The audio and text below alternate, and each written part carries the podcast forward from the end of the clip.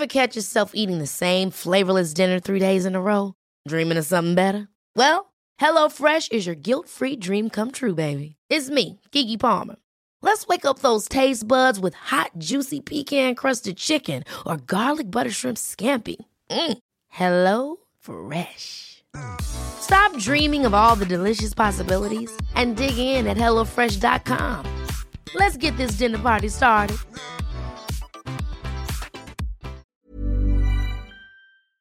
Se van acercando las vacaciones y si tienes un bebé en casa, seguro que te preocupa cómo organizar sus comidas durante los viajes, los días de playa o las salidas a la montaña. Una opción cómoda y muy socorrida son los potitos de Nutriben, porque saben cuánto te preocupa dar a tu bebé tarritos nutritivos y con todas las garantías. Los potitos se preparan aquí en España con los mejores ingredientes, como frutas, verduras, carnes o pescados, y solo emplean aceite de oliva virgen extra. Esos ingredientes tal cual se trituran, cocinan y se envasan al vacío para su correcta conservación. Y ya sabes que igual de importantes son los ingredientes que lleva un alimento como los que no lleva. Los potitos de Nutriben son tarritos que no contienen sal, azúcares añadidos, almidón, colorantes, conservantes, gluten o aceite de palma. Recuerda que los únicos potitos son de Nutriben. Gracias a Nutriben y a su marca Potitos por apoyar los buenos contenidos en este podcast.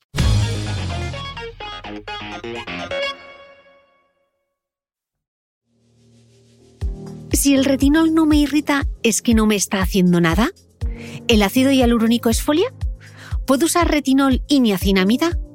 ¿Qué presupuesto calculo para una buena vitamina C? Muchas de estas dudas han surgido y se han contestado en distintos episodios con diferentes expertos. Pero si hay un episodio resuelve dudas por excelencia, es este. Todo, absolutamente todo, lo que una usuaria empoderada quiere saber sobre los ácidos en cosmética está aquí, explicado de forma comprensible por la experta en dermofarmacia que amamos, Gema Herrerías. Por todo eso, este episodio forma parte del recopilatorio de grandes éxitos del podcast que estamos haciendo este mes. Vamos a reescucharlo y a disfrutarlo de nuevo. Recuerda que si te haces suscriptor de pago de mi newsletter a micrófono cerrado, por tan solo 0,96 euros a la semana, recibirás los apuntes del podcast de Cristina Mitre, un mega resumen de este episodio con todo lo que necesitas recordar y accederás a más contenido exclusivo para suscriptores. Suscríbete en cristinamitre.substack.com cristinamitre.substack.com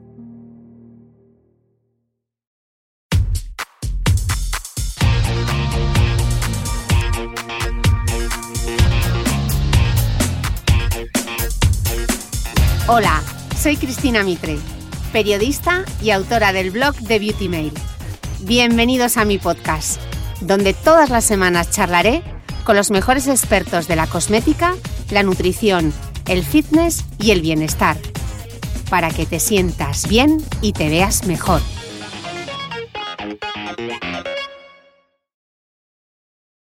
Los ácidos como el retinoico, el glicólico o el hialurónico, entre otros, se han convertido en el santo grial de la cosmética. Pero son muchas las dudas acerca de su uso y lo más importante, cómo se combinan y en qué momento se aplican. Para poner un poco de orden en tu rutina cosmética, hoy vuelve al podcast la farmacéutica y una de las mejores expertas en dermofarmacia de nuestro país, Gema Herrerías, quien acaba de publicar además su primer libro, La Guía Definitiva para el Cuidado de la Piel. Con ella pondremos orden en tu rutina de belleza. Saca papel y boli, porque estoy segura de que hoy tomarás apuntes. Gemma, bienvenida de nuevo al podcast. No puede haber temporada sin una entrevista contigo. Buenos días, Cristina. Un placer volver a compartir este espacio contigo. Em, bueno, Gemma, Hoy vamos a. Mm, este va a ser el típico podcast de apuntar y apuntar y apuntar y apuntar, porque son muchas las dudas que hay alrededor de los ácidos. Y la primera pregunta yo creo que es eh, casi obligatoria. ¿Por qué se han puesto tan de moda? Cristina, porque su eficacia es indiscutible. No son nuevos, es cierto, pero funcionan y además los resultados son visibles desde las primeras aplicaciones, en, la primera capa de la piel, la más visible, y, son multifuncionales, hacen un montón de cosas, sirven como medida preventiva en pieles más jóvenes pero también para el tratamiento de todos los signos de envejecimiento. Sin embargo, hay quienes tienen cierto respeto porque la palabra ácido como que nos suena un poco a tratamiento agresivo, irritante, incluso con, con efecto un poquito esfoliante, ¿no? ¿Esto es un mito o es una realidad? Pues todos no son esfoliantes y además su acción esfoliante puede incluso depender de la concentración en la que se formulen, puede depender del pH de la fórmula o incluso del tiempo en que se apliquen en la piel. Esto le pasa, por ejemplo, al ácido glicólico. Y hay ácidos también, como el ácido hialurónico, que se llama ácido porque contiene como grupo funcional un ácido carboxílico, pero que no es exfoliante, sino que es humectante en este caso. Gemma, los nutricionistas hablan mucho de un concepto que es el nutricionismo, que no es otra cosa que reducir los alimentos a sus, nutrientes, ¿no? Por ejemplo, eh, las naranjas son buenísimas porque tienen vitamina C. Y no sé tú, pero yo tengo la, sensación o la impresión de que es algo que también está pasando mucho en la cosmética, ¿no? Que en lugar de fijarnos en la fórmula en su conjunto, en la rutina o cuál, o cuál es el objetivo de lo que queremos conseguir, vamos como a la caza y captura del ingrediente cosmético. ¿No es algo así como el ingredientismo cosmético? Eh, ¿Cuál es el peligro de todo esto? ¿Tú sabes cuál es el peligro, Cristina? El peligro es el riesgo de dejarse llevar por reclamos de marketing, ya que en verdad hay que valorar la fórmula cosmética en su conjunto y no se puede juzgar un cosmético por los ingredientes aislados, porque la eficacia de esta fórmula va a depender de la fórmula completa en total. Puede haber posibles sinergias entre ingredientes en un cosmético, puede haber un beneficio en la piel aunque lleve una menor concentración porque se tolera mejor si es una piel sensible. También puede haber incompatibilidad entre ingredientes, que bien que tiene todos estos ingredientes y luego la mitad no son compatibles entre sí porque no funcionan al mismo pH, por ejemplo. Cuando no, no es importante, tan importante el conjunto de, de todos esos ingredientes, sino la fórmula final. Bueno, entonces, tras este aviso para, para navegantes, Hoy, Gema, sí que quiero descifrar contigo qué son y para qué sirven algunos de estos ácidos y que luego, además, en este podcast aterricemos un poco, eh, una vez que sepamos qué son y cómo se utilizan, cómo eh, usarlos para construir una rutina de, de, belleza que de verdad funcione. Así que espero que hayas desayunado bien y que estés preparada, porque este podcast va a ser intenso. ¿Estás lista? Preparada. Venga, yo he dividido los ácidos, a ver qué te parece. He hecho un primer grupo que he llamado los ácidos que suenan a ácido, pero que no esfolian. Y en mi primer grupo he metido a uno que se habla mucho, que es el ácido ferúlico. ¿Qué es esto del ácido ferúlico? Está muy de moda en formulación, tienes toda la razón. El ácido ferúlico principalmente es un potente antioxidante. También tiene propiedades antiinflamatorias de origen vegetal, pero tiene, tiene bastante eficacia, presenta además propiedades frente a diferentes signos de envejecimiento, como líneas de expresión, elasticidad de la piel. También se puede utilizar como preventivo de la pigmentación porque actúa a nivel de la enzima tirosinasa y inhibe la formación de melanina. Así que en tratamientos antioxidantes, por ejemplo, es muy eficaz. Luego hay, hay, otro ácido que si digo ácido ascórbico, mm, puede que los escuchantes de este podcast no, no, sepan a qué me refiero, pero si digo vitamina C, todo el mundo va a decir, ah, sí, sí, la vitamina C. Vamos a hacer un pequeño análisis del ácido ascórbico de la vitamina C y tengo como varias preguntas. Eh, primero, ¿para qué sirve exactamente la vitamina C? Es un antioxidante también. Eh, es el antioxidante por excelencia, es la estrella que no puede faltar en prácticamente ninguna rutina cosmética. También, aparte de su función antioxidante, mejora los signos de envejecimiento porque se ha demostrado que consigue estimular la síntesis de colágeno y además no solo la estimula, sino que también previene su degradación, o sea que se puede utilizar como preventivo y como tratamiento. Consigue mejorar el tono de la piel, es despigmentante y también con su uso continuado se mejora la, función barrera. ¿Es el típico ingrediente que está indicado para todo el mundo? O sea, que todo el mundo le puede dar con brío a la vitamina C o no? para todo el mundo, porque en las pieles más jóvenes va a actuar como medida preventiva, como prevención, y en pieles más maduras que presenten signos de envejecimiento, pues va a ser un, tratamiento excelente del estado de la piel. La única excepción, Cristina, que pondría son aquellas pieles más sensibles que en formulaciones que lleven alta concentración de vitamina C y que el pH que requiere esa formulación sea muy bajo, pues pueden irritar la piel.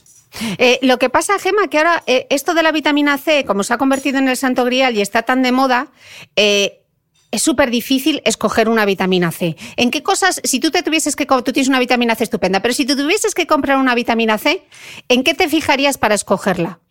Como comentábamos antes, Cristina, hay que valorar el producto terminado. Mm, no es tan importante que lleve más o menos concentración de vitamina C, sino para quién está indicado ese cosmético. Por ejemplo, si es una piel seca que no es sensible, que es una piel resistente, pues lo ideal sería una ampolla de vitamina C que esté estabilizada, que puede ir a alta concentración, pero que esa fórmula final sea nutritiva porque es una piel seca. ¿Qué quiere decir que esté estabilizada? ¿Cómo sé yo si está estabilizada la ampolla? Normalmente em, depende de la forma. Por ejemplo, si yo quiero conseguir un 20% de vitamina C, es muy difícil que la vitamina C pura vaya al 20%, porque como es una molécula muy inestable, se puede oxidar. Y además requeriría bajar mucho el pH para, para que esté estable no se oxide, y entonces sería muy irritante. ¿Qué es lo que hace la industria cosmética? Pues muchas veces hace una suma de vitamina C al 20%, pero porque lleva una parte de vitamina C pura y una parte de un derivado de la vitamina C. Y si suman las dos concentraciones hacen un 20, por lo cual esa fórmula no se va a oxidar tanto, porque cuando se oxida la vitamina C, al final también se pone de color amarillento el producto cosmético y puede amarillar un poquito el poro, ensuciar el poro y, podría perder eficacia. O sea que si se nos ha oxidado, si vemos que el botecito está como oscura esa vitamina C o huele a rancio, mejor no usar, ¿no? Podría haberse oxidado. Siempre hay excepciones, hay laboratorios que han demostrado que a pesar de que el cosmético cambie de color, un ligero cambio de color no afecta a su eficacia, pues nada que decir, pero en general si una ampolla que está destinada para usar en dos aplicaciones la tenemos toda la semana abierta, pues al final de la semana ya no va a tener acción, se va, va a haber oxidado y además el poro nos lo va a poner negro. Claro. Has mencionado la palabra mágica. La palabra mágica es pH. ¿Qué es eso del pH? Explícanoslo para que lo entendamos. Mira, el pH realmente mide la actividad del átomo de hidrógeno y lo que nos va a dar la información si es ácido o básica una solución, una solución que además nos vamos a aplicar en la piel. Cuanto más bajo es ese pH, pues más ácida es esa solución y si el pH es más alto, pues es más básica. Es muy importante porque el reto en las fórmulas cosméticas consiguen llegar a un equilibrio entre que esa piel pueda resistirlo, una tolerancia en la piel y una eficacia, porque, por ejemplo, la vitamina C pura requiere que la fórmula cosmética tenga un pH ácido. Pero oye, que no pasa esto con todas las vitaminas C, porque estos ésteres derivados que comentábamos ahora mismo no son pH dependientes, pueden formularse a pH más altos que la vitamina C pura, por ejemplo. Porque claro, la piel también tiene su propio pH, ¿no? Claro, la piel tiene su propio pH, normalmente está rondando a un pH de 5, 5 y algo, va a depender también de la zona corporal y de algunos estados de la piel. Hay algunas situaciones en las que el pH puede variar, pero en general, si hiciéramos una media, pues rondaría un valor de aproximadamente de 5. Y estos ésteres, por ejemplo, se pueden formular de 4 a 6 y ser estables con una muy buena tolerancia en la piel. Porque cuanto más bajo es el pH, más nos puede picar, ¿no? Más nos puede sensibilizar la piel, ¿no? Sobre todo en pieles sensibles, puede ser más irritante, sobre todo esto lo van a percibir eso, pieles reactivas, pieles que sean, por ejemplo, que tengan alguna patología como la rosácea, pueden irritarse. De hecho, en esos casos se recomienda no utilizar, por ejemplo, la vitamina C pura por este motivo. Y el pH es importante porque de eso dependerá que el cosmético sea más o menos eficaz, porque si tenemos una vitamina C a un pH eh, bastante alto, quiere decir que esa vitamina, lo estoy explicando como para que me entiendan, ¿vale? A un pH un poquito alto va a ser menos eficaz que una vitamina C a un pH más ácido, ¿no? Claro, cuando tú haces un cosmético, tú tienes unas indicaciones de a qué pH tiene que ir esa fórmula. Por ejemplo, esta vitamina C pura es lo más eficaz a un pH de 3,5, por ejemplo pues tú deberías de usar ese pH, porque si yo, para que no le irrita a nadie, pongo un pH de 6, no va a ser activa, por lo cual puedo poner 38% de vitamina C, que si el pH no es adecuado, no va a ser eficaz. Por eso no hay que dejarse llevar por los reclamos de marketing, porque puede no ser eficaz un cosmético. No todos los cosméticos son eficaces. Son seguros, pero no eficaces. Exactamente, súper importante que quede claro, los cosméticos son seguros, pero no tienen por qué ser eficaces. Entonces, con esto que estás diciendo, entiendo que cuanto mayor la concentración, no tiene por qué ser mejor, ¿no? Que va. Claro, explícanoslo. Además, tú fíjate, por ejemplo, la vitamina C pura, esta que requiere un pH tan ácido, se ha demostrado que mm, a partir del 20% de vitamina C pura no va a ser más eficaz y sí va a ser mucho más irritante, por lo cual no tiene sentido utilizar concentraciones mayores del 20%. Pero en cambio hay ésteres, por ejemplo, el etil ascorbic acid, es un derivado de la vitamina C que se está empleando mucho y que ha demostrado su mayor eficacia al 2% pues si ya es lo más eficaz al 2%, ¿para qué lo voy a utilizar al 20%? Porque lo que voy a conseguir es irritar la piel. A lo mejor lo hago por reclamo de marketing, pero no tendría ningún sentido. Claro, lo que pasa es que tenemos un problema, Gema, eh, a la hora del etiquetado cosmético. Uno, que, muchas veces no sabemos a qué pH está formulado ese cosmético o, ese ingrediente en concreto, ¿no? Con lo cual vamos un poco perdidos en cuanto, en cuanto a la eficacia. Y dos, que muchas veces tampoco sabemos qué porcentaje lleva. A veces lo utilizan como reclamo, como reclamo y a veces no. Entonces es muy difícil guiarse. ¿Qué, pistas nos puede dar, por ejemplo, el INCI, la etiquetita del cosmético que viene por detrás? Mm. La verdad es que si tú no has formulado el cosmético, no eres el laboratorio fabricante, falta parte de la información, ya es lo que te quiera eh, decir el laboratorio. Por eso tanto se valora ahora, sobre todo en redes sociales como Instagram, la transparencia, la honestidad de los laboratorios, porque tú quieres saber lo que realmente te estás aplicando. Sí que puedes tener intuición por el prestigio del laboratorio, por el precio del producto, o sea, y por el efecto que veas en la piel. Sí que puede haber algunos parámetros, pero el listado de ingredientes, el INCI, nos da información, por ejemplo, si la vitamina C va formulada como una vitamina C pura, que aparecería como un, por ejemplo, un ascorbic acid, o aparece otro nombre que sea un derivado de la vitamina C, que hay un montón de nombres, ascorbiglucósido, ascorbilpalmitate, ascorbic acid, hay un montón de sinónimos de la vitamina C, por lo cual si por ejemplo reivindica un 25% y yo veo en el listado de ingredientes la vitamina C pura, el ascorbic y veo otro tipo de vitamina C, me puedo imaginar que lleva la combinación de las dos. Pero no sabré el pH si no lo reivindica, ni tampoco sabré la concentración de cada uno. Es que no lo puedes saber, porque el orden del listado de ingredientes va en orden ponderal y tú puedes tener una idea pero no puedes saberlo 100%, es muy mm. difícil. Por eso a veces cuando hay personas que opinan en redes sociales le falta información. Si no tienes toda la información es mejor no opinar porque puedes equivocarte. Claro, entonces en lugar de ir a comprar una vitamina C haciendo un acto de fe, si tú te tuvieses que comprar una vitamina C que no fuese la tuya, ¿en qué te fijarías? Para decir, esta es buena, Hombre, tú sabes que yo soy fanática de la cosmética en la farmacia y los laboratorios farmacéuticos a mí me da muchísima garantía, laboratorios que tienen más de veintitantos años, treinta años de aval científico, entonces ahí pues no vas a poner en duda la eficacia de ese cosmético. Si te mueves en esta línea de cosmética dermatológica de la farmacia, con un rango de precio que además es razonable para el valor del producto, yo creo que ahí no te vas a equivocar. Ahora evitaría reclamos de comprar por internet eh, vitaminas C a un precio súper baratos porque a mí, la verdad, como formuladora me, me, me, crearía un poquito de incertidumbre el por qué es tan económico el cosmético, porque las cosas cuestan lo que cuestan y si lleva alta concentración de un ingrediente que tiene un aval científico, pues te va a costar dinero, no puede costarte mm, menos de 10 euros una vitamina C ni, ni casi que menos de 20. Eh, Gema, ¿cómo, ¿cómo, incluiríamos la vitamina C si decimos que es un ingrediente que pueden utilizar todo tipo de pieles? Eh, ¿Cómo sería la manera perfecta de incluirla dentro de una rutina de belleza?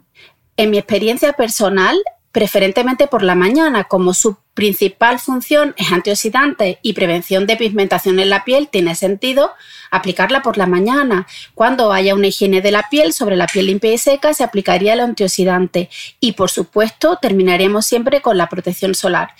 Pero esto puede variar. En algún caso, se puede recomendar algún producto nocturno que contenga vitamina C, por ejemplo, Podría ser, o sea, no hay nada prohibido.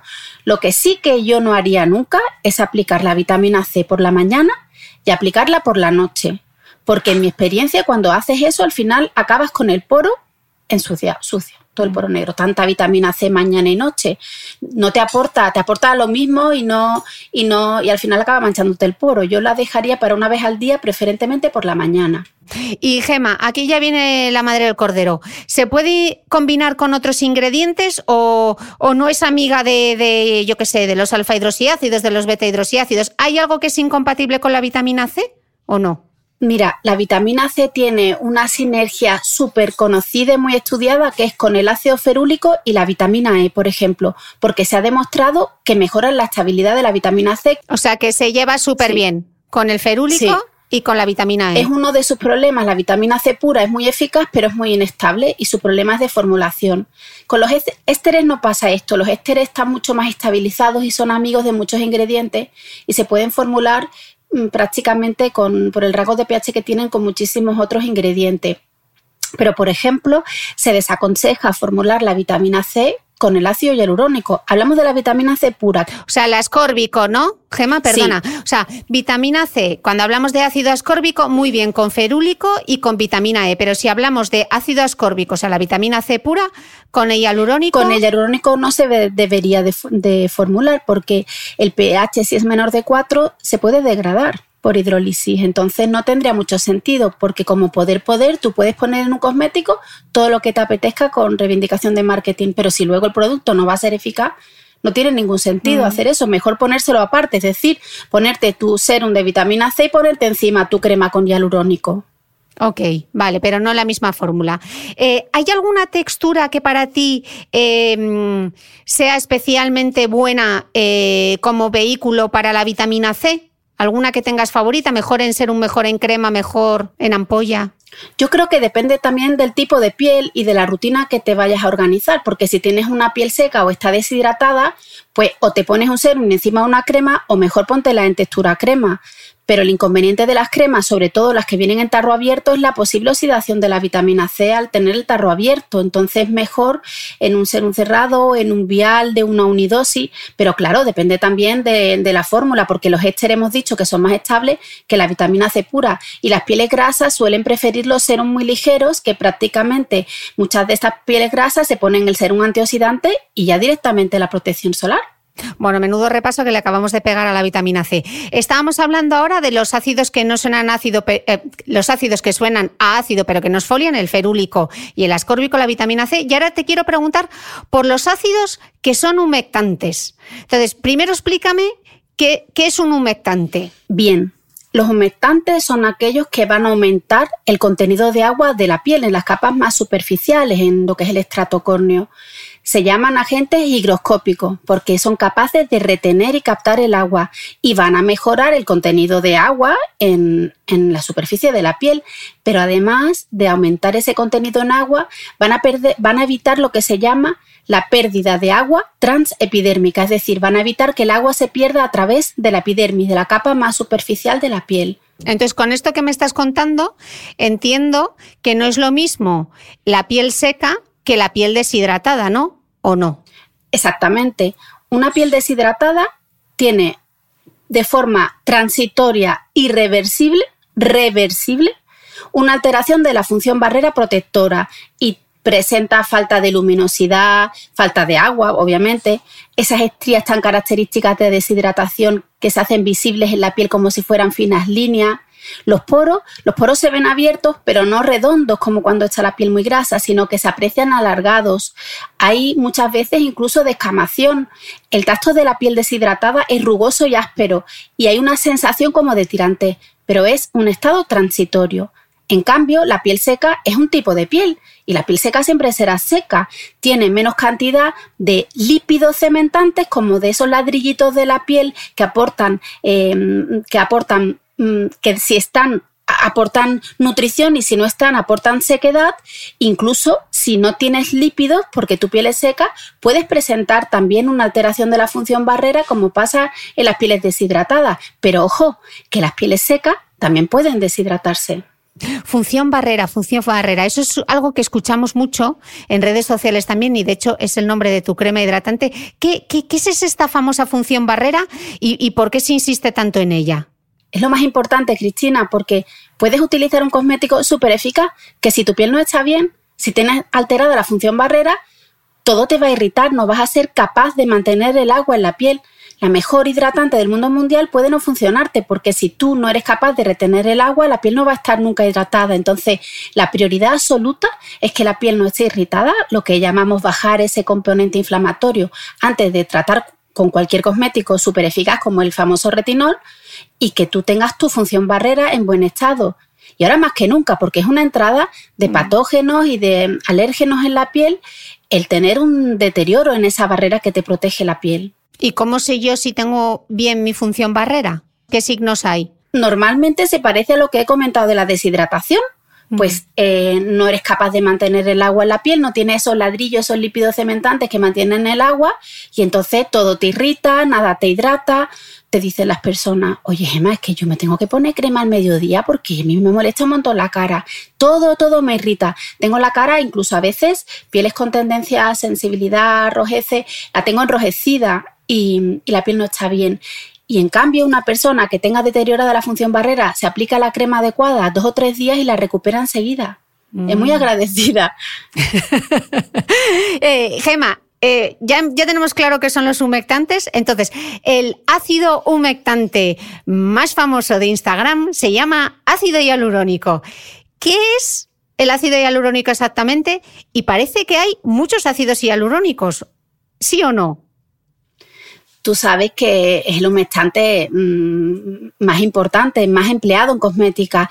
Hablábamos de que los humectantes son moléculas higroscópicas, pues el ácido hialurónico es capaz de retener hasta mil veces su peso en agua. Por lo cual las propiedades hidratantes que tiene humectantes son maravillosas, pero no todos son iguales, porque va a depender del tipo de derivado del ácido hialurónico. Pasa con la vitamina C, hay muchísimos eh, tipos de hialurónico. De hecho, es una de las líneas de investigación en la industria cosmética en los últimos años de avances sobre nuevas formas del ácido hialurónico. Depende también de la concentración del hialurónico que vaya en el cosmético. Obviamente, tú puedes reivindicar un ácido hialurónico maravilloso, pero si le pones muy poquita concentración no va a ser eficaz. También depende de lo larga que sea esa molécula, la longitud de la molécula, que llamamos peso molecular. Si es de muy alto o alto peso molecular o si es de bajo o muy bajo, la eficacia va a ser diferente, porque la longitud de esa cadena está relacionada con la capacidad del hialurónico de penetrar en la piel y por tanto su efectividad. Por ejemplo, un peso molecular alto, un hialurónico alto peso molecular solo va a hidratar, que eso es maravilloso y también es necesario, pero si quiero reivindicar una función para arrugas o firmeza, tengo que hidrolizar y bajar ese peso molecular para que tenga esa acción y pueda haber una mayor penetración en la piel. Vamos, que sea más pequeñito pero matón, ¿no? Sí, Exactamente. Claro, entonces para nuevamente, para no hacer un acto de fe comprando el hialurónico, ¿en qué me fijo? Lo primero es cuál es el objetivo de la rutina, porque si yo, por ejemplo, lo que tengo es la piel deshidratada y hemos dicho que la prioridad es hidratar la piel antes de tratarla con despigmentantes, retinoides o cualquier otro ácido maravilloso, pero que me va a irritar, pues a lo mejor puede ser un cosmético que solo sea hidratante, porque yo en esta primera fase lo que necesito es conseguir mejorar la función barrera e hidratar la piel y aquí puede haber un cosmético que combine los hialurónicos con a lo mejor ceramidas para conseguir mejor reparar esa función barrera. Y me lo puedo incluso aplicar por la mañana y por la noche porque quiero una acción intensiva en una semana de hidratación, por ejemplo.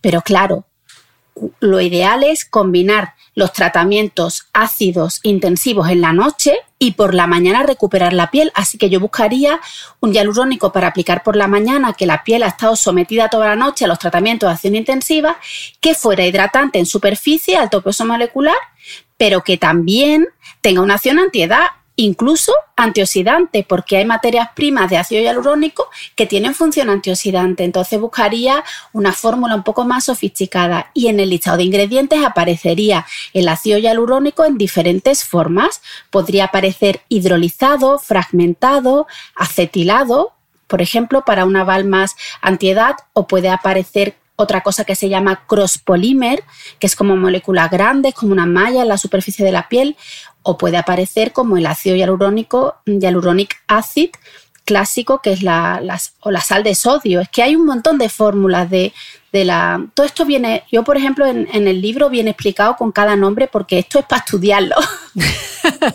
es que tu libro es para estudiarlo, vamos, que yo me lo he leído dos veces para hacerme, para hacerte el prólogo y para preparar esta entrevista. O sea, es de subrayar y subrayar. Eh, Gema, estábamos viendo antes que el ácido hialurónico eh, combinado con vitamina C en el mismo producto, como que no por el tema del pH, por separado sí. Entonces, respecto a otras eh, moléculas, estoy pensando en los retinoides, en los hidroxiácidos, en los despigmentantes. ¿Cuándo se pone? ¿Antes o después?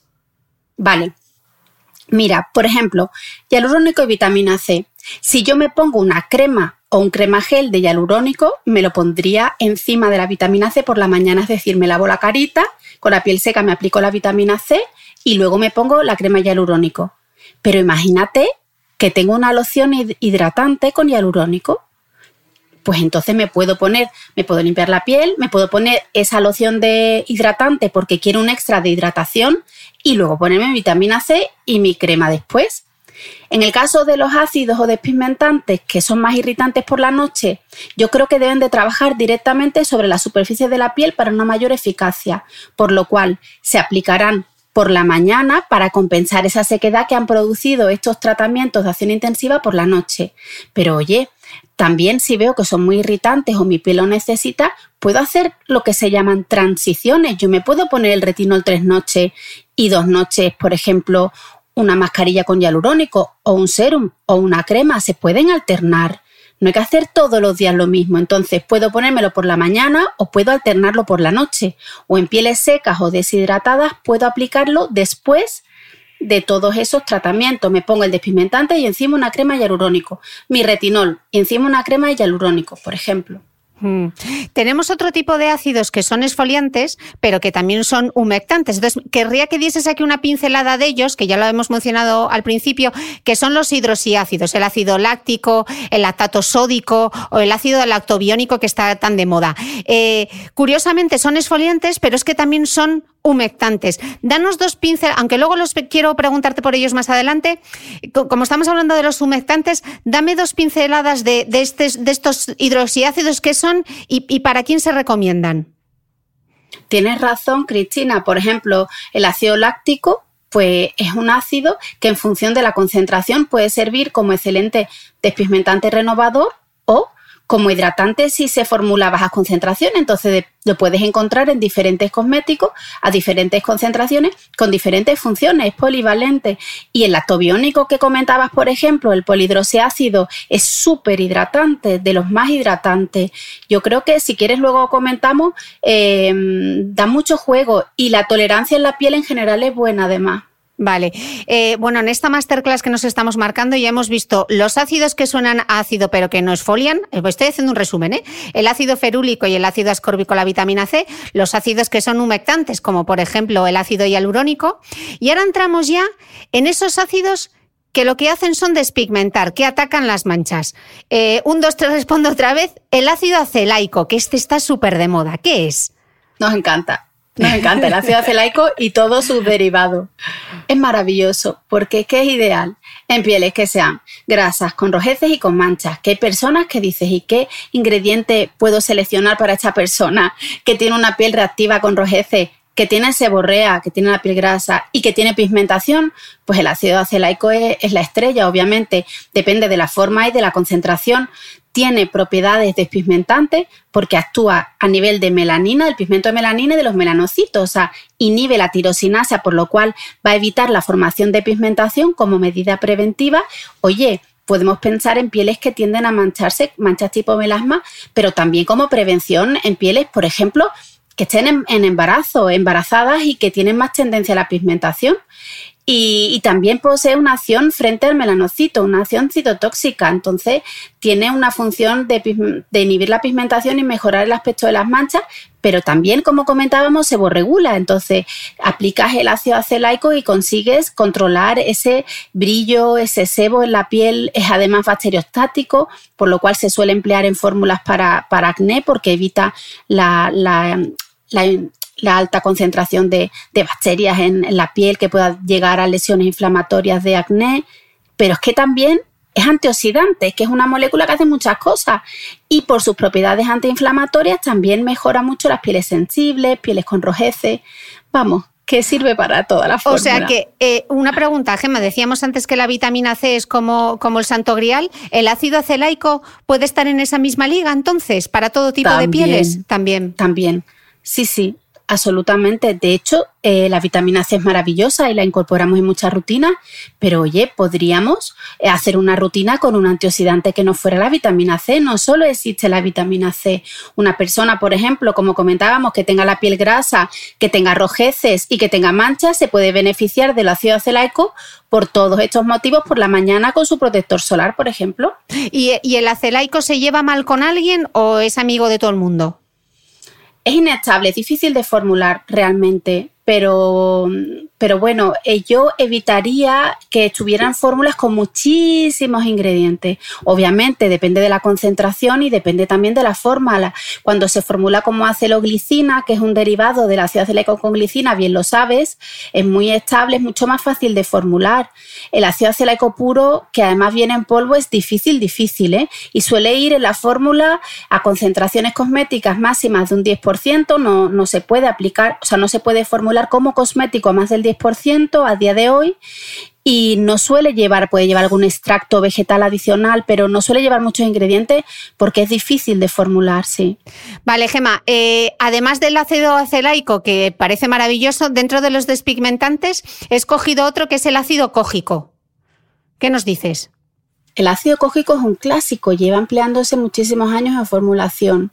También, aparte de despigmentantes, antioxidantes y hace esa, esa acción despigmentante por otro mecanismo de acción diferente, porque es curioso como no todo, todos los, los ingredientes cosméticos, aunque tengan el mismo efecto, tienen el mismo mecanismo por el que lo hacen. En el caso del ácido cógico es muy conocido que, que, inhibe la tirosinasa, evita la formación de melanina, ese pigmento que da color a las manchas, pero lo hace porque la acción del cobre y además también inhibe otra, otra enzima, la tirosina quinasa, o sea, tiene un mecanismo de acción más complejo, pero en general tiene una buena tolerancia en la piel y sabes que se suele formular conjunto con otros ingredientes, por ejemplo, con el ácido glicólico o, por ejemplo, con otros despigmentantes para mejorar la, acción, porque cuando hay una pigmentación es importante utilizar despigmentantes, pero es indispensable también utilizar esfoliante. Ok.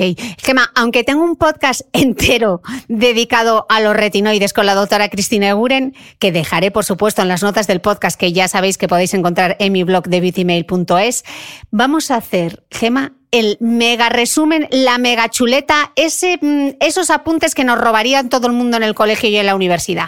Porque vamos a hablar del ácido estrella el retinol. Porque si hay un ingrediente de moda en redes sociales es este. Gema, ¿esta fama es merecida o no?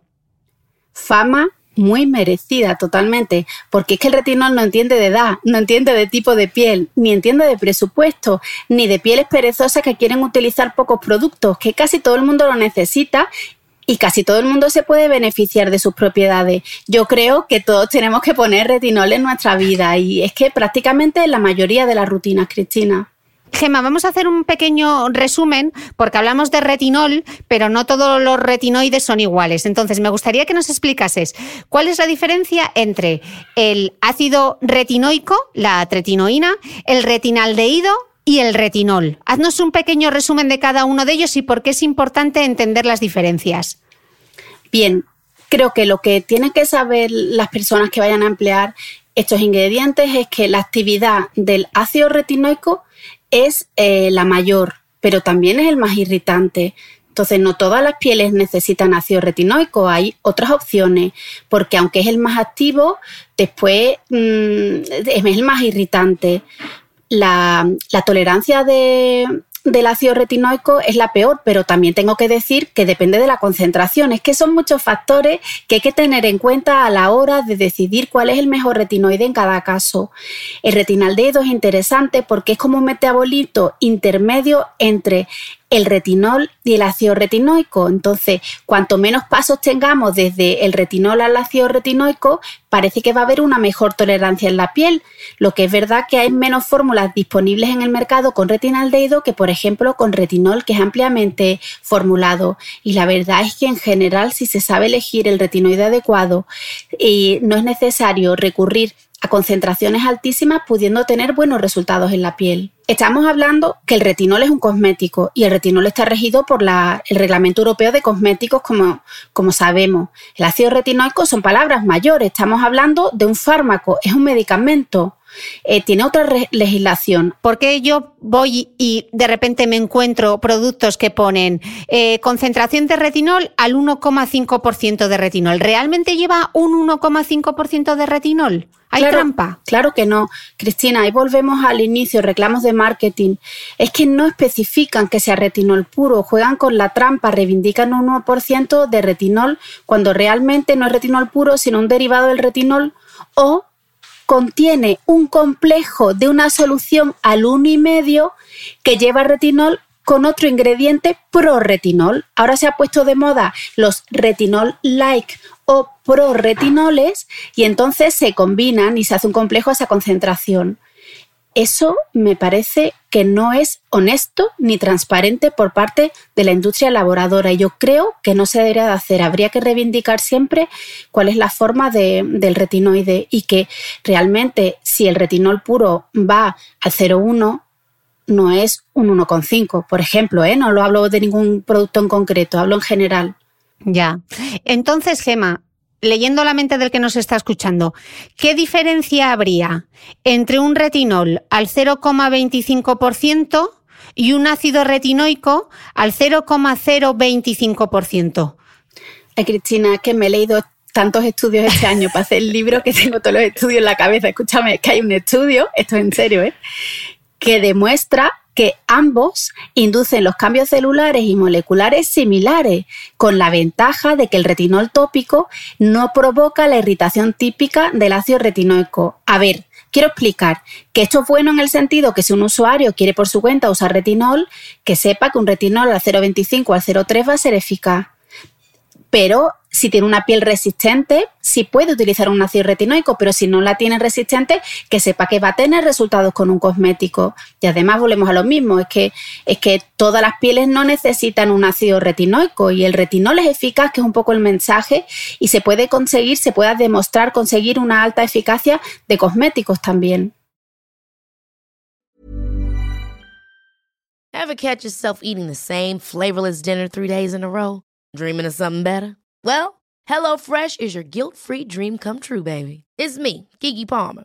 Let's wake up those taste buds with hot, juicy pecan-crusted chicken or garlic butter shrimp scampi. Mm. Hello Fresh. Stop dreaming of all the delicious possibilities and dig in at HelloFresh.com. Let's get this dinner party started. Hey, it's Ryan Reynolds, and I'm here with Keith, co star of my upcoming film, If, only in theaters, May 17th. Do you want to tell people the big news? All right, I'll do. Sign up now and you'll get unlimited for $15 a month in six months of Paramount Plus Essential Plan on us. Mintmobile.com slash switch. Upfront payment of $45 equivalent to $15 per month. Unlimited over 40 gigabytes per month. Face lower speeds. Videos at 480p. Active Mint customers by 531.24 get six months of Paramount Plus Essential Plan. Auto renews after six months. Offer ends May 31st, 2024. Separate Paramount Plus registration required. Terms and conditions apply if rated PG. ¿Sabías que los bebés son capaces de autorregularse y comer lo que necesitan? Hasta el primer año, la leche ha de ser su alimento principal, bien sea lactancia materna o artificial, y poco a poco podrán ir probando diferentes texturas y alimentos. Ahora, con buena temperatura, a todos nos gusta salir más de casa, y en verano pasamos mucho tiempo fuera, en la playa, la montaña o recorriendo el mundo. Si tienes un bebé que ya ha empezado con la alimentación complementaria, para esos momentos puedes contar con los diferentes tarritos que ofrece Potitos.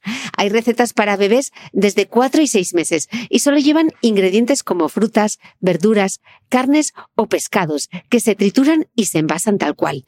Los potitos de Nutrivel son tarritos seguros, fáciles de conservar y transportar, ya que no necesitan refrigeración, tan solo mantenerse en un lugar fresco. Se calientan en microondas o al baño María, sin conservantes ni azúcares añadidos. Gracias a Nutriben y a su marca Potitos por ser nuestro mecenas del mes.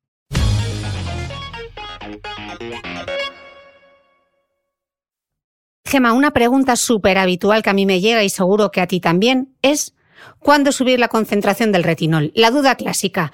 Es que, Cris, yo ya no noto nada. ¿Subo la concentración? Entonces, Gema, mi pregunta es, ¿hay que cambiar? ¿Tienes que notar algo? ¿Tiene que irritar siempre? Si no irrita es que no funciona.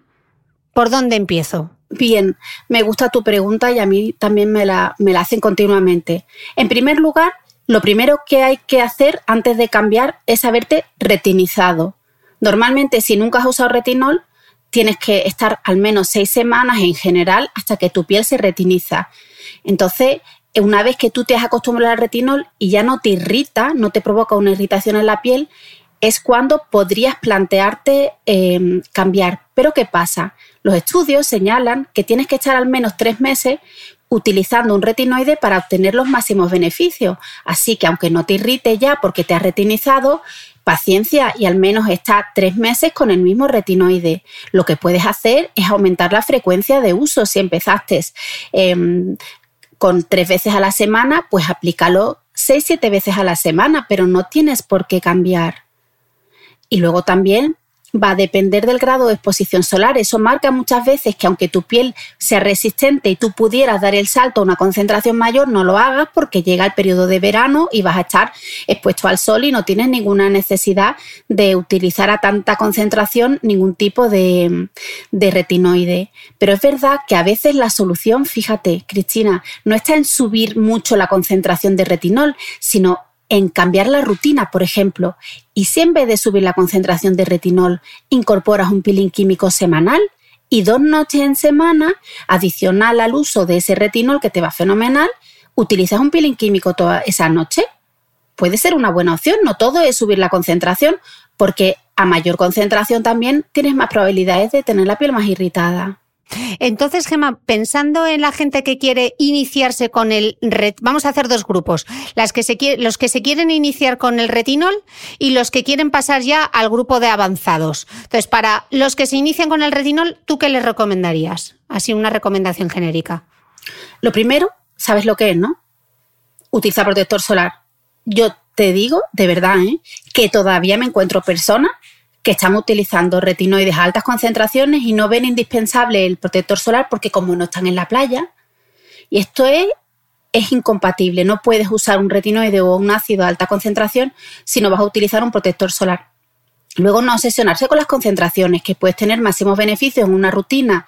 Es que al final, igual que hablamos de que los ingredientes no valen, que hay que valorar las fórmulas completas, lo mismo pasa con la rutina. No es ponerte un retinoide altísima concentración si tu rutina no es adecuada, pues vas a tener la piel mejor si combinas un antioxidante por la mañana como la vitamina C, una crema con ácido hialurónico y ceramidas y una protección solar 50. Y puedes mantener ese retinoide a esa concentración, pero aumentar la frecuencia o combinarlo con un peeling químico, por ejemplo. No todo es esa obsesión. Y luego que las pieles sensibles, pues no pueden utilizar muchas veces el ácido, bueno, no pueden utilizar el ácido retinoico en, general, ¿eh? En general. Y, deben utilizar eh, moléculas que se toleren mejor y a menores concentraciones o con menor frecuencia. Lo importante es otra es que lo de las frases míticas está muy de moda, la tuya de lo que la cara no es negociable, la protección solar, y la de, es que el otro día lo hablábamos en redes sociales y me hizo muchas gracias, la de la doctora María Jesús Lucero, a la piel hay que darle lo que necesita, o la doctora Ana Molina, menos es más, vienen a cuento, o sea, es que son eh, claves. La progresión según tolerancia, se te ha olvidado. También, es tuya. Y también, y también, pues son frases míticas que definen un poco la línea y que a veces nos obsesionamos con las concentraciones de los ingredientes y todo no es eso. Hay que valorar qué necesita la piel y si esa piel está sensible, la prioridad va a ser mejorar la función barrera y no va a ser utilizar un retinoide maravilloso y muy concentrado, pero que nos va a irritar mucho la piel. Y para alguien que ya esté acostumbrado a los retinoles, en lugar de eh, subir la concentración, que parece que es el siguiente paso, lo que tú dices, ¿no? Optar por un peeling químico o, o probar otro tipo de ingredientes que no siempre tiene que ser ir a por la máxima concentración, ¿no? Como si pasases de pantalla. Claro, no en todos los casos. También es verdad que hay pieles que se meten dentro de las pieles que no son sensibles, que son resistentes y que tienen una característica. ¿Sabes cuál es, Cristina? Que tienen el estrato córneo, lo que es la capa superficial de la piel, muy gruesa. Y entonces se pongan lo que se pongan y se enteran. Pero es que esas seguramente no tengan una solución en un cosmético de venta libre, es que tengan que ir al dermatólogo o al médico estético para que les haga un tratamiento médico mucho más intensivo. Peeling láser y un montón de técnicas que hacen los dermatólogos y los médicos estéticos para esas pieles tan resistentes. Bueno, ¿sabes qué? Se me acaba de... Tengo que compartirlo porque este es como un momento boticario con sus canciones. Has dicho lo de retinízate al principio y me estoy acordando de la canción de Ana Belén, la de Contamíname. Re retinízate, mézclate conmigo. A partir de ahora, cada vez que escuchamos el retinízate, a mí me va a sonar esa melodía en la cabeza. Esta nos la apuntamos también. Ay, Dios mío. retinízate. Oye, Gema, eh, duda habitual. Retinoides y rosácea. Porque aquí hablamos en este podcast, en ese podcast con la doctora Eguren, como ella decía que con, las rosáceas, eh, ella incluso está utilizando retinoides para precisamente mejorar esa función barrera. Eh, ¿Qué recomendación darías tú? Muy interesante. Hay muchos dermatólogos que llevan ya muchos años prescribiendo en sus consultas retinoides para rosácea. La piel con rosácea es una piel complicada. Es una piel que requiere el abordaje por un profesional y más si va a utilizar retinoides. Cuando he hecho el libro, he estado estudiando mucho, me he leído bastantes libros y bastantes artículos sobre el tema y en general parece que el consenso es utilizar los retinoides en las rosáceas que tienen piel grasa, porque tú puedes tener rosácea y tener una piel seca o una piel grasa. Hay como diferentes tipos de rosácea. Las rosáceas de piel grasa es muy característico que tengan eh, pápulas y pústulas como si fueran granos de acné. De hecho, muchas veces se pueden, se pueden confundir y por eso eh, se, se requiere la derivación al dermatólogo para su diagnóstico. Entonces, para este tipo de piel grasa rosácea con pápulas y pústulas es donde realmente se suele seleccionar el uso de los retinoides. ¿Por qué? Porque tienen una acción seborreguladora, porque tienen una acción antiinflamatoria. Entonces, habría que usarlos de por vida porque esta característica de la piel es crónica y cursan brotes y siempre se podrían beneficiar estas pieles de los retinoides. Entonces, no deben de emplearse sin el control de un profesional, pero sí se pueden beneficiar estas pieles grasas con rosácea de los retinoides si se saben implementar bien. Entonces, sí que están indicados, pero yo creo que nadie debería con rosácea ir y comprar online por su cuenta un retinoide y venga a probar. No, debería de asesorarse por un profesional que le hiciera un seguimiento para, para, esa piel, pero sí se pueden obtener buenos beneficios. De hecho, es que ya es tradicional hace muchísimos años que los dermatólogos prescribían la isotretinoína vía oral que es como un retinoide vía oral, con receta por supuesto, para estos casos y daba muy buenos resultados, así que lo están haciendo también por vía tópica. Mm. Estabas hablando antes, mencionabas el tema de la exposición solar y de la protección solar con todo el tema de los retinoides y suele haber una dura muy habitual que me gustaría que, respondiésemos y es la diferencia entre fotosensible y fotosensibilizante, porque mucha gente eh, con el tema de los retinoides y del retinol es como el retinol provoca manchas. Explícanos, danos respuesta, Gema provoca manchas, no provoca manchas, que es fotosensible, fotosensibilizante, que son términos diferentes. Es muy frecuente que se confundan ambos, ambos términos, ¿eh? Incluso yo he escuchado a profesionales confundirlo. A ver, una sustancia fotosensibilizante es aquella que produce una reacción en la piel que no es normal cuando se expone al sol en esa zona. Esa piel está en reacción reacciona con la luz ultravioleta, puede ser natural o puede ser artificial, y se provoca una reacción anormal cuando está esa sustancia en la piel o incluso cuando tomamos esa sustancia vía oral. En cambio, una sustancia que sea fotosensible es que esa sustancia, por ejemplo la vitamina C, debe de protegerse de la luz porque se puede alterar, se puede en este caso, por ejemplo, oxidar en contacto con la luz y perder su efecto o llegar incluso a ser irritante. Entonces, una sustancia fotosensibilizante es aquella que te pones en la piel o te tomas vía oral, tomas el sol y te provoca una reacción anormal y una sustancia fotosensible es aquella como la vitamina C que se oxida en contacto con el aire y la luz, entonces debe de estar en un envase opaco en una zona que no le dé el sol. Entonces los retinoides eh, son fotosensibilizantes pero no provocan manchas, ¿no? ¿Es así? Es que realmente aparece en la ficha técnica del medicamento cuando son los retinoides medicamento, porque los cosméticos realmente a las concentraciones que se emplean no, van a dar una reacción de fotosensibilidad.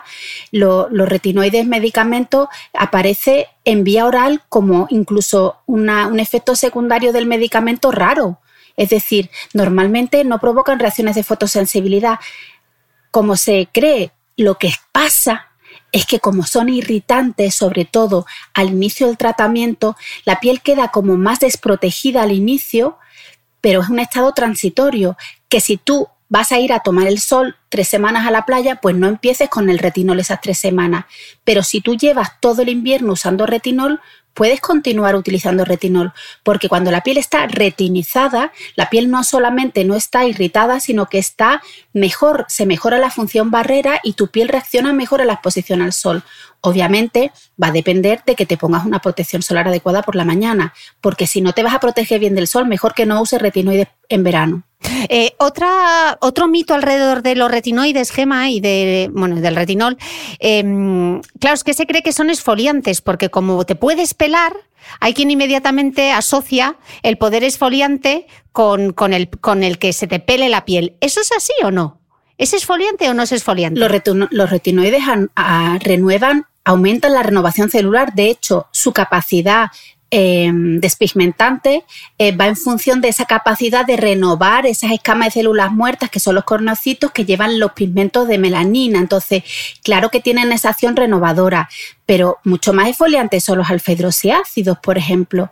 De hecho, si hablamos del sol, como comentaba, yo no recomendaría usar un peeling químico un día o dos antes de irse a tomar el sol a la playa al mediodía, porque eso sí que va a dejar la piel desprotegida porque tienen mucha más capacidad exfoliante que los retinoides.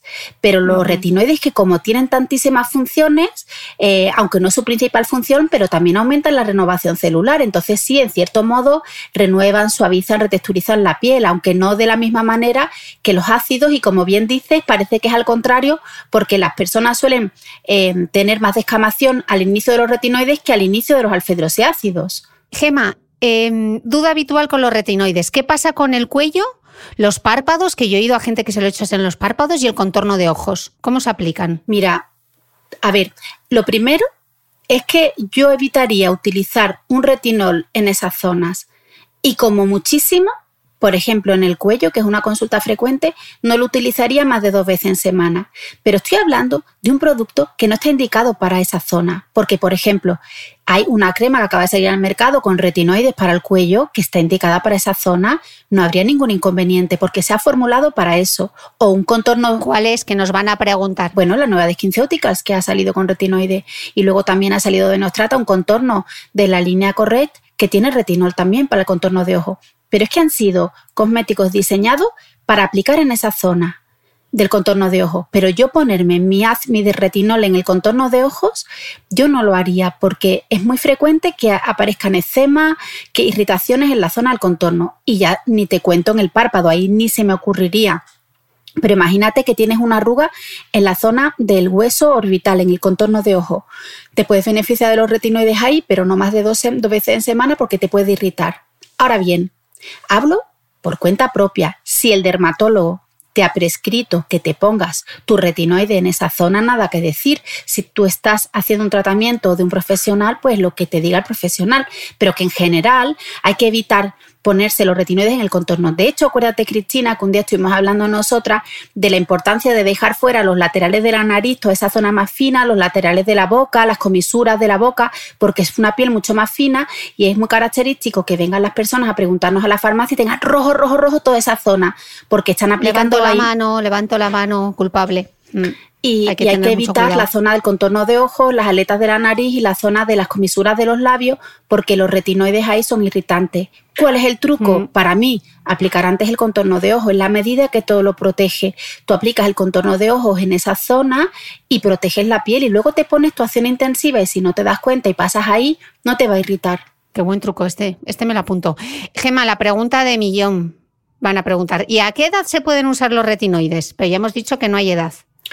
Claro, em, realmente nosotros a la hora de, recomendar los cosméticos nos vamos a orientar por la edad aparente en el sentido de que lo necesite la piel o no, volvemos a lo mismo, darle a la piel lo que ella necesita, no me da igual la edad cronológica, cómo ha estado sometida a la radiación solar, qué envejecimiento tiene, pero es verdad que pieles jóvenes se pueden beneficiar de los retinoides porque tengan acné o tengan melasma, que son manchas muy frecuentemente aparecidas por embarazo o por toma de anticonceptivos orales. Entonces, puede necesitar pieles jóvenes retinoides. Normalmente no son solo los retinoides, son cosméticos que llevan retinoides más otros ingredientes para acné o retinoides más otros ingredientes para pigmentación en la piel. Oye, o alternarlos. De hecho, en pieles más jóvenes se puede utilizar el retinol, por ejemplo, mm, tres meses, tres veces en semana, y en una piel madura todas las noches, todo el año por ejemplo.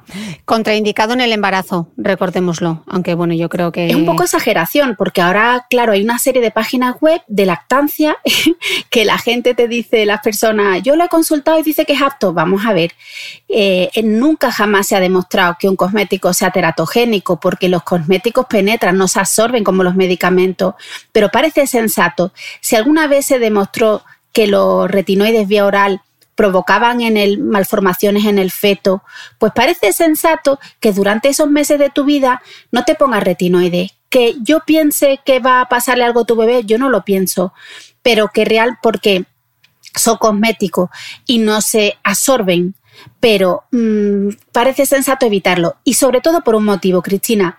¿Tú sabes lo que le pasa a las pieles embarazadas? Que con los cambios hormonales se alteran mucho y se irritan. Entonces, todavía tienes más probabilidades de que te irrite el retinoide si estás embarazada. Pues cuando termines el embarazo y la estancia, ya tendrás toda la vida para utilizar los retinoides. Gema, estábamos hablando de los retinoides, del ácido retinoico, eh, del retinaldehído, y ahora se ha puesto de moda eh, un ingrediente que se llama bacuchiol. ¿Lo he dicho mal o lo he dicho bien? Bacuchiol. Ahí tenemos una montada, dice la doctora María Jesús Lucero, que es bacuquiol. Bacuquiol. Ah, sí, porque sí, bacuquiol. para que nos entiendan, he escrito bacuchiol. Eh, ¿Qué, es esto? ¿Es igual de eficaz que el retinol o no? Mira, en Andalucía le cambiamos el nombre a todos los laboratorios, a todos los ingredientes. Yo digo bacuquiel, pero no sé. Mira, es un, un, retinol natural, un fitorretinol. Se extrae de una semilla de una planta que se llama la Soralea corifolia. Y lo que pasa es que se ha demostrado que activa los mismos receptores que los retinoides.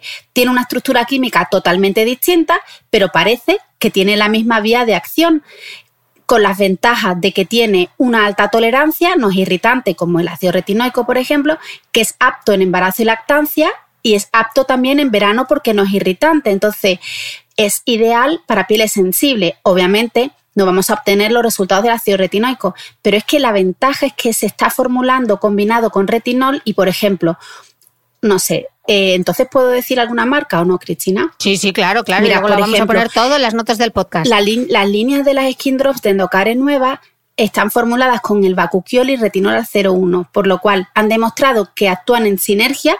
El retinol es más eficaz, el retinol al 01 puro con el Bacuquiol, que si se usara solo el retinol al 01 pero es menos irritante, tiene una mejor tolerancia y yo, por ejemplo, las he recomendado mucho este verano de mantenimiento o al inicio después del verano. Sabes que hay personas que en verano por miedo... Las despigmentantes, ¿no? Son, porque hay dos, hay unas antioxidantes y hay otras despigmentantes. Sí, hay varias referencias. Esto lo tienen las que tienen. El segundo paso se llama soft pill, que son las, las de las antioxidantes, no las illuminating, las Endocare Skin Drops Illuminating, no, esa lleva el... Uy, qué lío, las Pigment Balance. Es que hay cuatro referencias. También tienen las de noche, las que tienen el Soft Peel y otras que se, llaman Pigment Balance también. Es que son nombres complicados. Luego lo pondremos en las notas del podcast, que no se preocupen. Pero son, son muy interesantes y, lo, y lo combinas con una mejor tolerancia. Y lo que te iba a comentar así rápido, que me ha pasado por si le pasa a más personas, por miedo al sol, hay personas que dejan el retinol y que lo malo es que si lo dejas completamente y te estás tres meses de vacaciones, te desretinizas y cuando pasa el verano tienes que volver a retinizarte. Y entonces hay personas que lo que hacen es esa transición otra vez a volver a los retinoides intensivos y a lo mejor en septiembre empiezan con este tipo de fórmulas con retinol más baja concentración y luego ya se pasan a, un a uno más concentrado. Retinízate. Eh, Gema, después del retinoide, si yo noto la piel tirante, ¿me puedo poner una hidratante o no? Vamos a ver. Eh, si tú, y esto es muy de Bauman, hidratas, hidratas e hidratas, así lo dice tres veces, tú vas a conseguir eh, una mejor tolerancia a los retinoides, obviamente, sobre todo al inicio.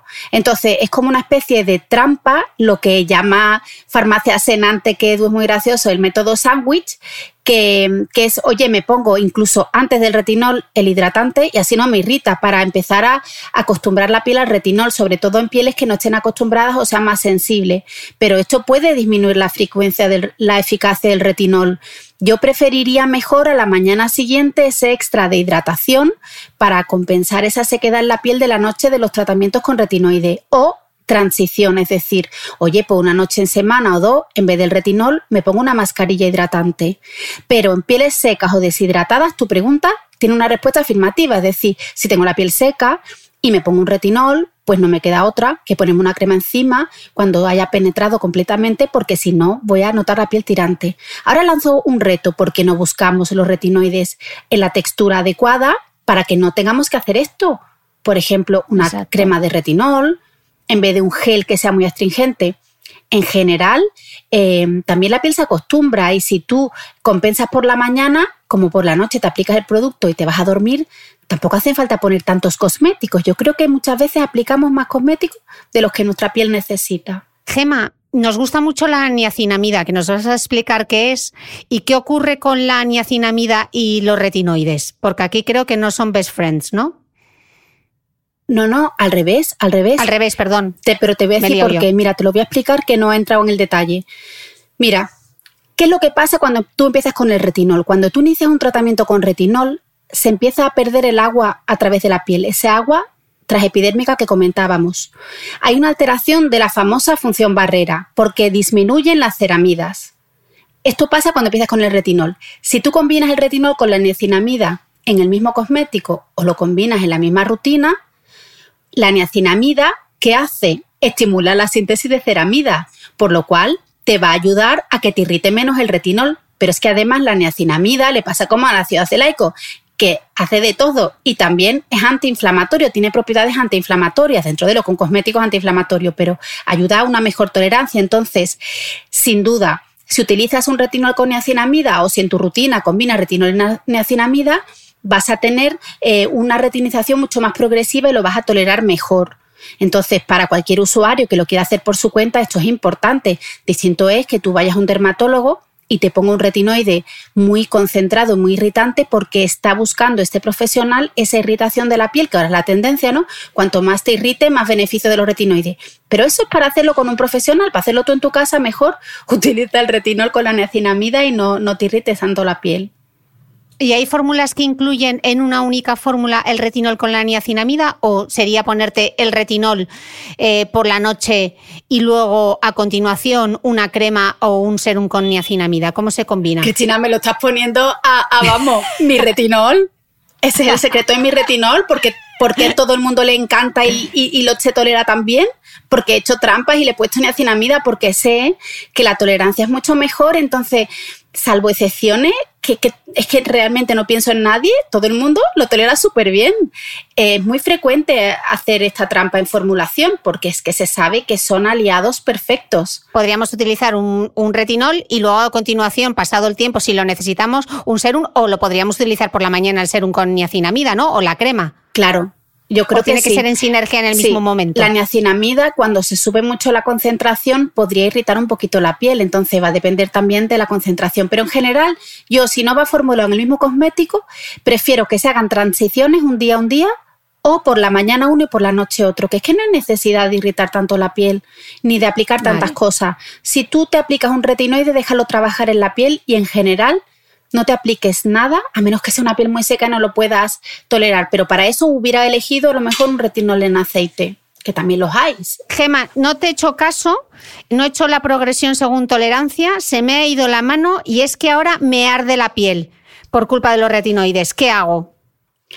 Pues las dermatitis por retinoides son muy frecuentes en las primeras semanas y, puede, oye, hay personas que eh, tienen una buena resistencia en la piel y, no les pasa, pero a la mayoría eh, les aparecen síntomas de ardor, quemazón, se queda con descamación, incluso picor, y hay que suspender los retinoides hasta que mejoren los síntomas. Es decir, no te queda otra que dejar de ponértelos un periodo de tiempo, utilizar una limpiadora suave hidratar, hidratar e hidratar la piel, intentar que esos hidratantes tengan ingredientes con función antiinflamatoria y, por supuesto, la protección solar. Y una vez que tú no te irrita la piel, volverías otra vez a esa reexposición a aplicar uno a uno otra vez todos los cosméticos. Vale, estábamos diciendo que los eh, retinoides estimulan la renovación celular. Entonces, si estimulan la renovación celular, ¿es necesario esfoliarse? Y si es así, ¿cómo, cuándo y con qué? ¿Sabes qué pasa? Em, que los esfoliantes semanales, que imagino que te refieres a eso, son indispensables en cualquier rutina, porque es que Normalmente además van formulados con otros ingredientes, con otras funciones que benefician la piel. Por ejemplo, es que si yo uso vitamina C y se me mancha el poro, si mi exfoliante semanal tiene una mascarilla de limpieza, me va a ayudar a que ese poro no se me vea negro, por ejemplo. Entonces, yo es que metería los exfoliantes semanales dentro de la limpieza, pero de forma semanal. Y en cambio, los retinoides están dentro del tratamiento. De hecho, yo puedo hacer una rutina que tenga retinol tres noches, dos noches un peeling químico con ácido glicólico y luego dos noches en semana un peeling enzimático que contiene una arcilla de limpieza del poro también. O sea, imagínate lo que te estoy diciendo. En una piel resistente podríamos beneficiarnos de diferentes exfoliantes eh, en la misma rutina. Ahora bien, no vamos a empezarlos todos a la vez, porque si esa piel no es resistente o no está acostumbrada, la vamos a irritar pero sí que al final, cuando esa piel se acostumbre, se pueden hacer. Yo sí recomiendo em, de forma semanal los exfoliantes, porque serían como la limpieza semanal, un poco más en profundidad, o sea, dentro de la limpieza. Lo que no haría sería empezar todo a la vez, si mi piel no es resistente. Ok, llegamos ya casi a la parte final con los ácidos que sí esfolian, de estos que nos gustan a nosotras mucho, que son los hidrosíácidos, los alfa-hidrosíácidos, los famosos AHAs, los beta-hidrosíácidos, los BHAs, los polihidrosíácidos, que estábamos hablando antes de ellos, la gluconolactona, el ácido lactobiónico y el ácido maltobiónico. Eh, Gema, son un montón de nombres, de palabrejas, de cosas. Haznos un resumen de qué son y para qué se utilizan eh, cada uno de ellos. ¿O para quién los recomiendas tú? Vale. Si hablamos de los alfa-hidroxiácidos, glicólico, cítrico, málico, mandélico, láctico, tartárico, todos estos ácidos se relacionan con la foliación.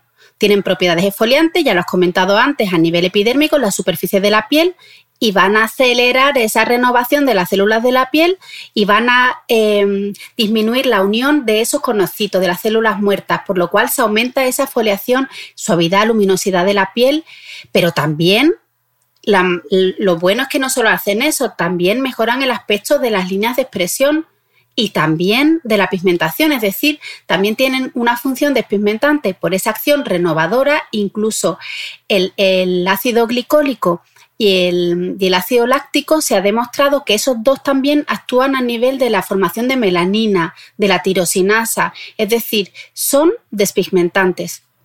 Y además, algunos hidratantes, no comentamos antes lo del ácido láctico, también, por ejemplo, incluso los polihidroxiácidos que comentas, esa gluconolactona, maltobiónico, lactobiónico, tienen función antioxidante. Y además también sabes lo que hacen, mejoran la función barrera. Son hidratantes, antioxidantes y mejora de la función barrera los polihidroxiácidos. También hay muchas fórmulas muy interesantes. Y luego el ácido salicílico es el representante en cosmética de los beta hidroxiácidos, es una maravilla. Tú además yo sé que eres fanática del salicílico. El ácido salicílico es poco soluble en agua, por lo cual tiene una mejor capacidad de penetrar en las zonas más seborreicas de la piel, como son los poros, los famosos poros, y entonces seborregula, mantiene el poro limpio, es libre de imperfecciones, ideal en pieles grasas con tendencia acnéica dos veces al día, pero a lo mejor una piel seca que utilice eh, mucha vitamina C se puede beneficiar tres noches en semana, por ejemplo, no tanta frecuencia. Y sabes que también es muy interesante el ácido salicílico para el control de los miliums. Ah, lo que son no emilios, sino miliums son estas cositas, estas bolitas blancas que nos salen a veces por el contorno de ojos, ¿no? Ahí abajo, Gema. Esa zona es muy frecuente, sí, son esas mm. bolitas blancas como esas hiperkeratosis. Gema, entonces, ¿qué texturas son las más interesantes para estos ácidos y en qué momento de la rutina deberíamos incorporarlos? Normalmente, si tienen baja concentración y se formulan para hidratar la piel por la mañana sin ningún inconveniente. Incluso hay personas que se benefician del retinol por la noche y por la mañana el ácido glicólico o cualquier ácido ácido. Pero eh, lo normal es que como se formulan altas concentraciones y son exfoliantes, se utilicen por la noche. En cuanto a los alfa-hidroxiácidos, los polihidroxiácidos, como son muy hidratantes y no son irritantes porque tienen unas cadenas más largas, pues se pueden utilizar mañana y o noche y el ácido salicílico, como comentábamos, en pieles grasas se pueden utilizar por la mañana y por la noche. Ahora, si es un cosmético que tiene ácido glicólico al 15% con ácido salicílico al 2%, es mejor que se lo aplique por la noche porque como es muy exfoliante, podría irritar la piel por la mañana. Pero sabes que a veces lo que se hace en la industria es que se formula un complejo que a lo mejor reivindica un 15% de alfa-hidroxiácido, pero no lleva el glicólico al 15, sino que lleva una suma de glicólico, cítrico, málico, láctico y todos hacen un 15. ¿Qué ventajas tiene? Una mejor tolerancia en la piel y podemos conseguir una buena eficacia por la sinergia de estos ácidos. Y ahí sí se podría utilizar en pieles más sensibles, por ejemplo. Lo que pasa que como pueden son potencialmente un poquito irritantes, sería mejor separarlos de los retinoides, ¿no? O se pueden utilizar con los retinoides. Existen fórmulas que llevan eh, los retinoides con los alfidroxiácidos, pero es excepcional.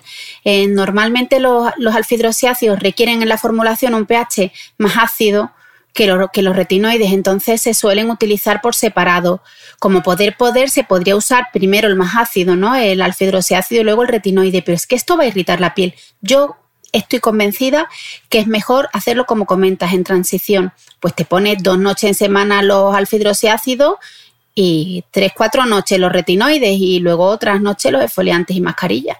Y con el resto de ingredientes que hemos hablado, con la vitamina C, por ejemplo, si utilizamos un salicílico por la mañana, utilizaríamos primero nuestro salicílico, luego nos pondríamos la vitamina C y luego nuestra protección solar, la hidratante o lo que fuese, ¿no?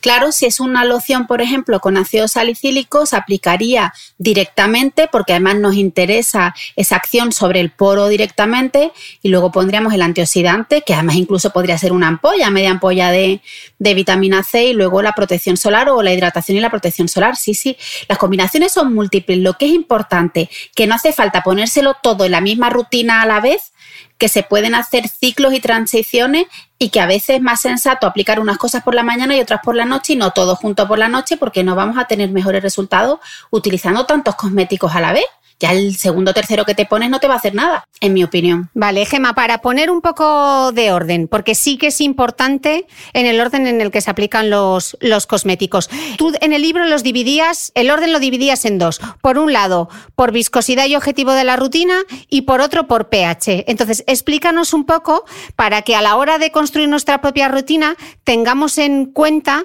qué orden debemos seguir. Vale, importante. Por viscosidad y objetivo de la rutina. ¿Qué es lo que quiero decir con esto?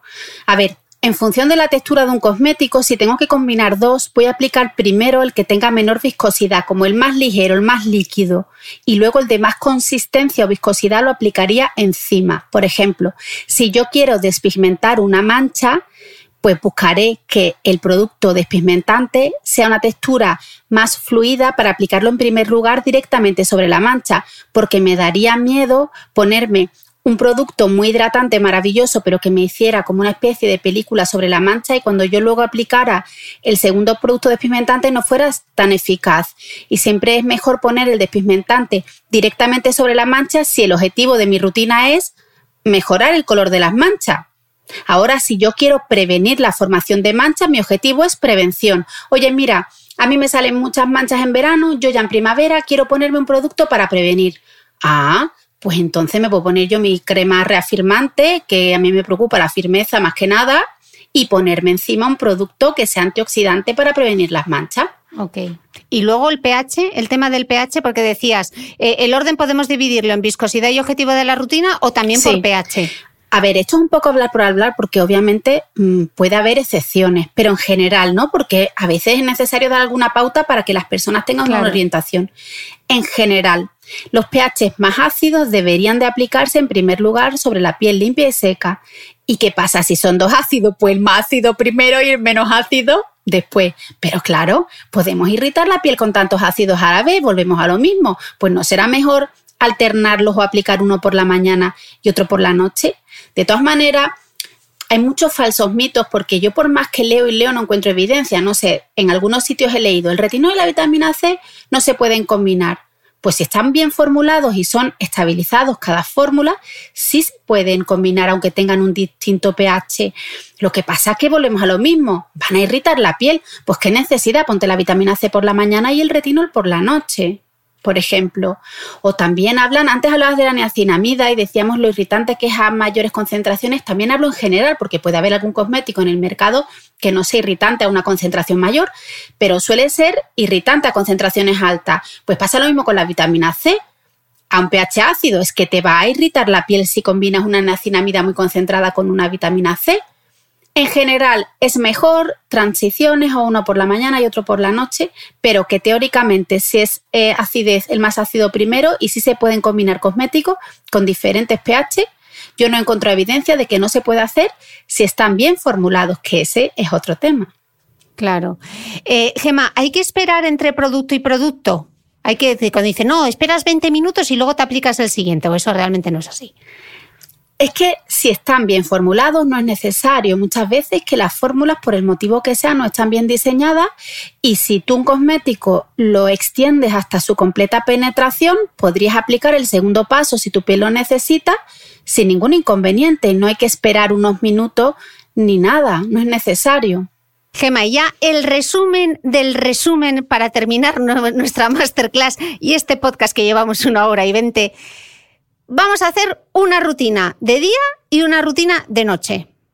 Venga. Con un objetivo. Venga, construyenosla. Vale. La limpieza es fundamental. Por la mañana vamos a utilizar un limpiador suave. Nos adaptaremos a las preferencias personales. Si quiere o no mojarse el rostro, la persona, por ejemplo, podría usar una leche sin aclarado o una espuma limpiadora o un gel limpiador. Si es una piel grasa, una espuma limpiadora. Si es una piel que sea seca pero quiera mojarse la cara, por ejemplo. Después aplicaríamos un producto para proteger la zona del contorno de ojos, que además si hay ojeras o bolsas es interesante para mejorar el aspecto de, de esta circunstancia. Bien, limpiamos, ponemos el contorno de ojos y luego nos aplicamos la loción de uso diario. Esta loción de uso diario puede ser esfoliante o puede ser hidratante. Después aplicaríamos el tratamiento de acción intensiva. Por la mañana podría ser una vitamina C, un antioxidante, vitamina E, ácido ferúlico, antioxidante que sea. Y luego un tratamiento complementario. Podría ser una crema gel con ceramidas y hialurónico. O si es una piel seco deshidratada, podría ser eh, más obligatorio. Si es una piel grasa, a lo mejor con el serum y luego la protección solar sería suficiente. La textura tendrá que ir adaptada también al tipo de piel. Y luego, siempre, en último lugar, una protección solar de amplio espectro, recordando la importancia de renovarla a lo largo de la jornada y aplicar la cantidad suficiente. Y si queremos, nos podemos maquillar encima de la protección solar. Si ese maquillaje contiene protector solar de 50, pues mejor, para renovarlo de una manera más fácil. Yo creo que la mañana, clara, ¿no? Lista, súper clara. Por la noche, volvemos a limpiar la piel, pero aquí hacemos una cosa que se llama la doble limpieza dos pasos. ¿Por qué? Porque todo el día hemos estado sometidos a contaminación, polución, los, restos de cosméticos del día, los restos de protección solar, los restos de maquillaje. Va a costarnos el doble de trabajo retirar todo esto. Y como además las fórmulas de mejor tolerancia en la piel son más suaves, pues a veces no son capaces en un solo paso de limpiar la piel. Así que nos aseguramos con una doble limpieza, combinando dos productos, un limpiador base oleosa con un agua micelar, una emulsión limpiadora con un agua micelar, un limpiador al aceite con una emulsión limpiadora. Las combinaciones son múltiples. Después volvemos a aplicar el contorno de ojos de la mañana. Volvemos a aplicar la loción de uso diario, hidratante o esfoliante diaria. Oye, si por ejemplo veo que la loción esfoliante de uso diario mañana y noche me está secando, pues me la pongo solo por la noche. O me pongo por la mañana la hidratante y por la noche la esfoliante diaria. Eso sería ya maravillosa. Después me pondría el tratamiento de acción intensiva. Ahí sacamos todos los retinoides, alfa hidroxiácido, despigmentantes y todos los ingredientes que, que, hemos comentado. También, oye, a lo mejor estamos preocupados por la elasticidad de la piel y queremos incorporar péptidos, factores de crecimiento, otros ingredientes. Y después, el tratamiento de acción intensiva se podría complementar con una crema hidratante en una piel seca o deshidratada. Y para terminar, un tratamiento semanal, peeling y mascarilla semanal adaptado en cada caso a la sensibilidad de la piel o las necesidades de la piel. Y chimpún. Gema, qué lujazo escucharte todos los consejos que nos has dado. Desde aquí recomendar tu libro, La Guía Definitiva para el Cuidado de la Piel, que los escuchantes pueden, os dejaré todos los links en las notas del podcast porque lo vendes directamente desde tu página web y de verdad que vais a aprender un montón con Gema. Darte las gracias por tu generosidad porque me llevas acompañando en este podcast desde el primer episodio, que el primero lo grabé contigo en la rebotica de, de tu farmacia. Lo que he aprendido contigo es increíble y darte las gracias gracias, gracias, gracias, gracias, Muchas gracias, Cristina, a ti y enhorabuena por todo lo que estás haciendo y consiguiendo. Gracias. No se vayan todavía, aún hay más. Se ha armado un poco de revuelo en redes porque desde la Comisión Europea el Comité Científico de Seguridad de los Consumidores ha sacado un borrador en el que se propone disminuir el porcentaje máximo de retinol permitido en cosmética. Así que le he pedido a Gema Herrerías que nos explique el asunto y responda a todas las posibles dudas. Así que te invito a ir a mi newsletter a micrófono cerrado para escuchar qué nos dice Gema. Tienes link directo en la descripción del episodio del reproductor y en mi blog de beautymail.es.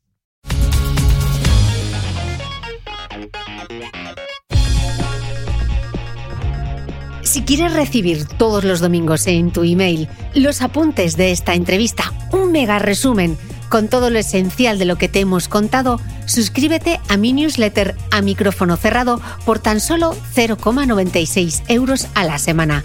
Además, accederás a mucho más contenido exclusivo. Suscríbete en cristinamitre.substack.com. Repito, cristinamitre.substack.com.